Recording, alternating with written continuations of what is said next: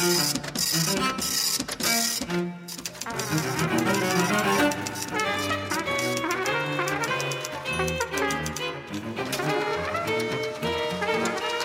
алфавитном беспорядке.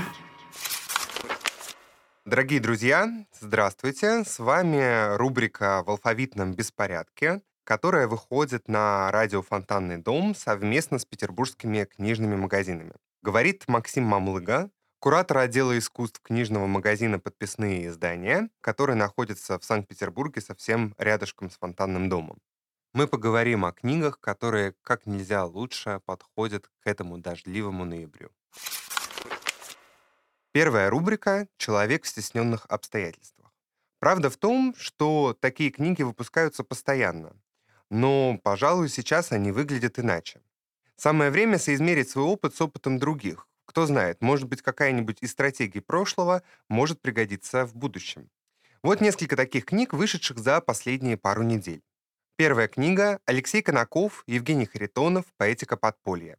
Петербургский исследователь неофициальной андеграундной литературы рассказывает об одной из самых значимых квир-фигур в русскоязычной литературе второй половины XX века.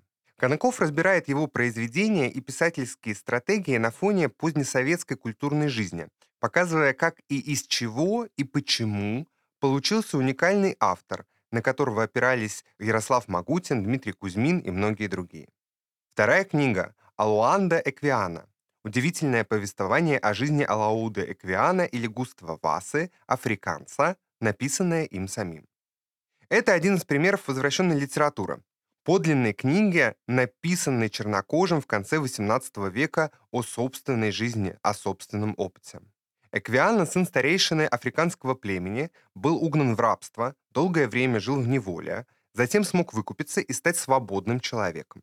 Из нашего времени эта книга читается жутковато, кажется анахронизмом. Однако она очень важна как пример пристального анализа собственного опыта угнетенного человека тогда, когда еще для многих угнетение еще было нормой. Третья книга. Надежда Плунгян. Рождение советской женщины. Работница, крестьянка, летчица, бывшая и другие в искусстве 1917-1939 годов.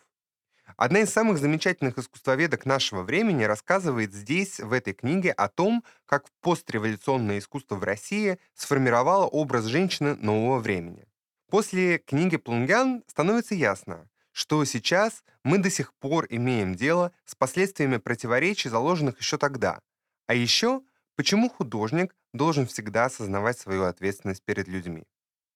Если же вы на мгновение устали от сложных историй, обратите внимание на четвертую книгу. Она составлена Владимиром Кричевским «Графические знаки оттепеля». В эту эпоху книжная графика была куда менее заидеологизированной, чем, например, живопись. Туда пришли очень талантливые художники, и оттого до сих пор эти прекрасные картинки выглядят ярко, свежо, свободно. Книга к выставке. В Эрмитаже сейчас завершается выставка коллекции Сергея Щукина. Работы из э, Эрмитажа и Пушкинского музея были собраны в одном месте согласно их расположению в доме самого Щукина. Поверьте, в таком порядке они смотрятся совсем иначе, чем в привычной экспозиции. Если вдруг вы не успели посмотреть выставку, либо хотите узнать больше о самом Щукине, его биографии и вкусе, обратите внимание на книгу Натальи Семеновой «Сага о Щукинах». Она много лет занимается историей коллекционирования, поэтому если вы захотите продолжить чтение, можно перейти к братьям Морозовым, к ее книге об Илье Остроухове и, конечно, бестселлер последних месяцев «Проданные сокровища Эрмитажа». В общем, здесь, мне кажется, все и так понятно. Переиздание. Мы уже два года живем в эпоху переизданий, однако, к сожалению, о них, в отличие от книжных новинок, почти никто не говорит. Коротко о некоторых из них, которые вышли в последние дни и которые могут быть важными для вас. Вдруг вы их пропустили. Хафнер. История одного немца. Книга очевидца прихода Гитлера к власти, фиксировавшая наступающее безумие в режиме реального времени.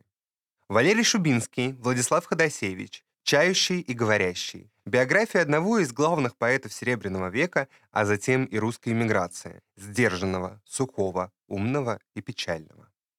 Андрей Битов «Пушкинский дом». Постмодернистский роман, филологический роман, роман взросления, образец петербургского текста. Можно найти ему еще десяток характеристик, но главное, что эта книга снова с нами.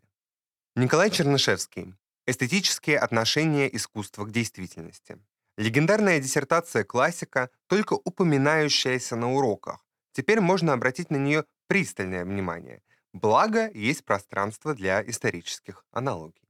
Андрей Тарковский, мартиролог. Дневники 1970-1986 годов.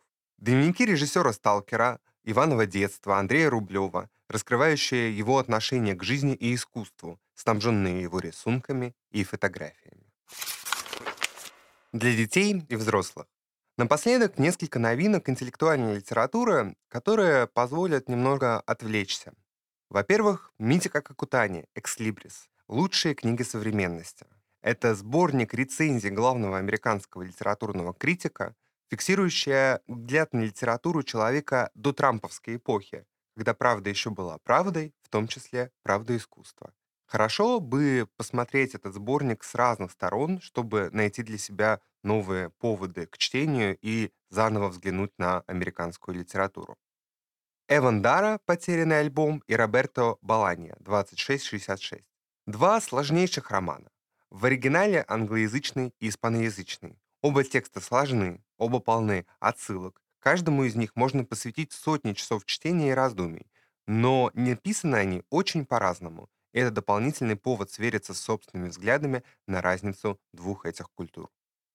Наконец, две книги, которые можно либо показать своим детям, либо прочитать их вместе с детьми. Но на самом деле и взрослым их прочесть самостоятельно будет не лишним. А, Это книга Норы Круг «Родина», графическое эссе о сложном прошлом, связанное с скелетами в шкафу и прошлым нацистской Германии. И Людмила Улицкая «Трудно быть добрым», сборник историй, которые писательница придумала для своих детей – потом читала их своим внукам, а теперь с которыми мы можем познакомиться сами и обсудить их вместе. Дорогие друзья, спасибо, что были с нами. Согревайтесь э, чаем и кофе с книжкой в этом э, дождливом петербургском ноябре. Читайте книги, слушайте радио «Фонтанный дом» и захаживайте в книжные магазины Санкт-Петербурга, подписные издания, порядок слов и многие-многие другие. Мы будем рады вам. До свидания.